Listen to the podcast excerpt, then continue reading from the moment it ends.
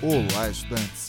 Sou o professor Marco Nunes e este podcast é uma revisão rápida do Nerd Cursos Biologia sobre o tecido conjuntivo sanguíneo e as hemácias. O tecido sanguíneo, ou sangue, é um tecido conjuntivo, especializado em transportar substâncias pelo corpo. Também transporta células sanguíneas e distribui calor. Como todo tecido conjuntivo, possui uma abundante matriz extracelular. Nele, líquida, chamada de plasma. Dissolvida no plasma, há proteínas, nutrientes alimentares, como a glicose, aminoácidos e vitaminas, além de hormônios e excretas celulares.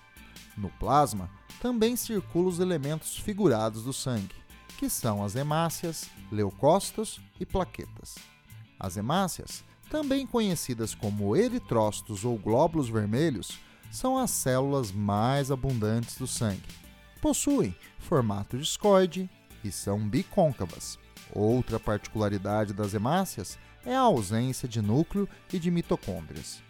Essas características são importantes para as hemácias realizarem o transporte de gases respiratórios. A ausência de núcleo permite acomodar uma maior quantidade da proteína hemoglobina, que transporta os gases respiratórios. A superfície bicôncava aumenta a superfície de absorção e saída dos gases.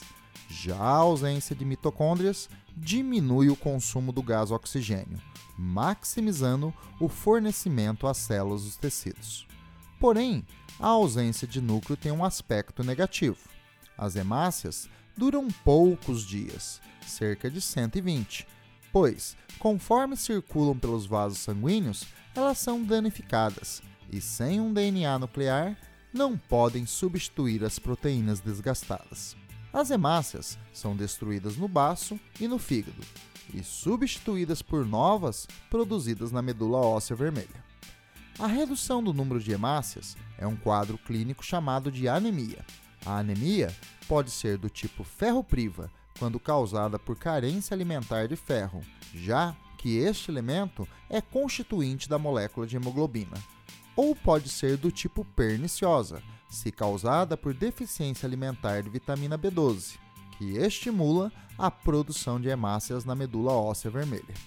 A produção de hemácias também pode ser estimulada por um hormônio renal, a eritropoetina.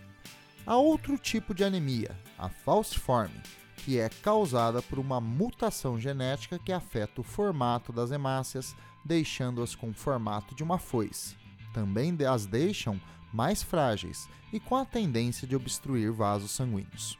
Bom, é isso aí. Continue firme nas revisões do Nerd Cursos Biologia e bom estudo!